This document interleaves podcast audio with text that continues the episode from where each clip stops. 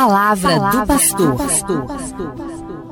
Gente boa, tempo da quaresma. E neste tempo, a campanha da fraternidade, com uma proposta muito bonita de reflexão sobre a educação. Fraternidade e educação. E temos aprofundado o papel de Jesus na arte de ensinar.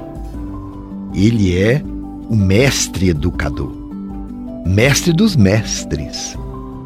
E na sua pedagogia descobrimos a inspiração para vivenciarmos a fraternidade e a educação como nos é proposto pela campanha da fraternidade. Fala com sabedoria, ensina com amor. Estamos também na semana em que homenageamos as mulheres. A mulher tem uma grande contribuição na história da humanidade. Mesmo que em alguns momentos desta história ela tenha sido colocada em situação descartável, tenha sido diminuída sem o devido reconhecimento e valor merecidos. A mulher, a educadora. A cultura patriarcal sempre marginalizou a mulher. E hoje estamos construindo um tempo diferente e não podemos repetir os mesmos erros ou práticas preconceituosas do passado. E para encerrar esta semana comemorativa à mulher, ao Dia Internacional da Mulher, é oportuno que reflitamos sobre Maria, a mãe de Jesus, que é modelo e ícone de quem educa na sabedoria e no amor, na escola de Maria. É este o tema de hoje. Aprendemos com ela a ser discípulos e discípulas de Jesus. Maria foi quem melhor acolheu a palavra de Deus em sua vida.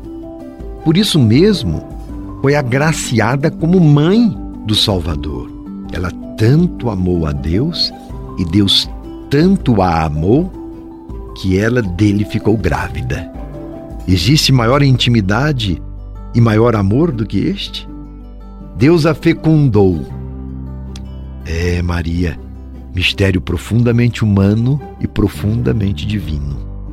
E com ela aprendemos, nos educamos, nos aperfeiçoamos para viver segundo a pedagogia divina Maria é a síntese de tudo o que temos refletido sobre a pedagogia de Deus, quando se trata de uma educação integral, humanista, a serviço da vida, uma educação fraterna e para a cidadania, voltada para o bem comum.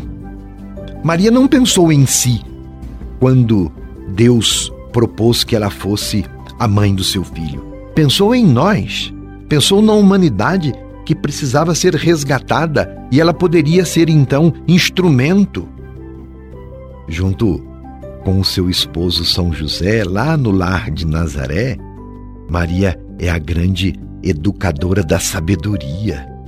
Recebeu do Espírito Santo essa capacidade e cultivou com integridade a sua fé, a verdade, a justiça, a fraternidade. Na casa de Nazaré, podemos ver uma escola, uma escola das virtudes humanas. Maria não aponta para si, mas para o filho. Porque Maria não é importante. Importante é aquela que ela gerou, por obra e graça de Deus. Ela aponta para o filho. Fazei tudo o que ele vos disser.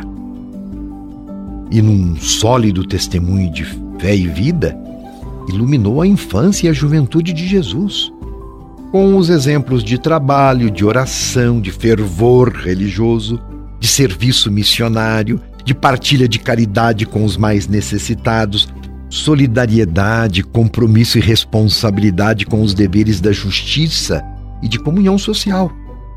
Ensinava com amor o Filho de Deus, o Verbo encarnado, que de Maria recebeu sua natureza humana.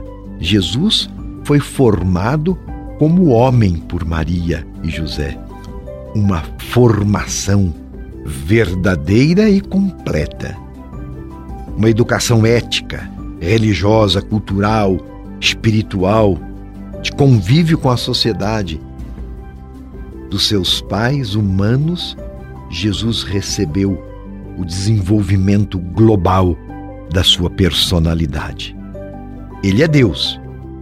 É Deus e homem verdadeiro. Jesus teve um lar e uma educação de pais amorosos. Pensemos em Maria como aquela mãe que ensinou o menino Jesus a dar os primeiros passos, a dizer as primeiras palavras e, com certeza, Maria lhe deu sábios conselhos. Jesus também aprendeu um ofício, partilhando do trabalho de seu pai adotivo, José.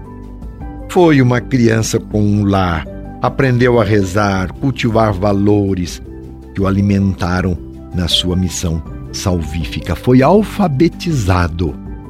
Ele não lia a lei? Era um homem tão integrado com a sua sociedade.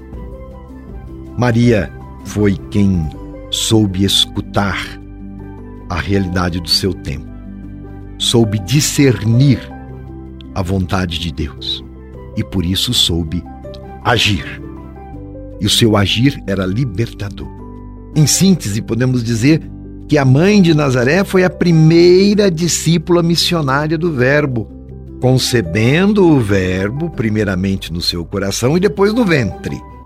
Como afirma Santo Agostinho, assim Santo Agostinho diz: Maria primeiro acolheu a Deus no seu coração, para depois acolhê-lo na carne.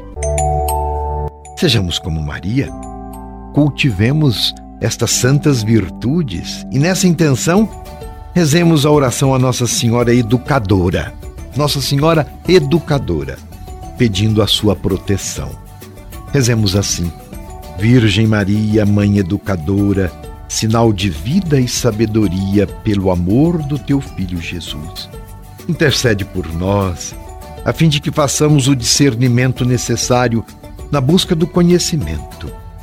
Faz-nos compreender que somos transformados naquele que amamos, aumentando assim as dimensões do nosso coração Dá-nos a ousadia de educar, de falar com sabedoria e ensinar com amor, sobretudo com o testemunho de nossas vidas, deixando a tua marca de esperança na vida de quem encontramos ao longo da vida.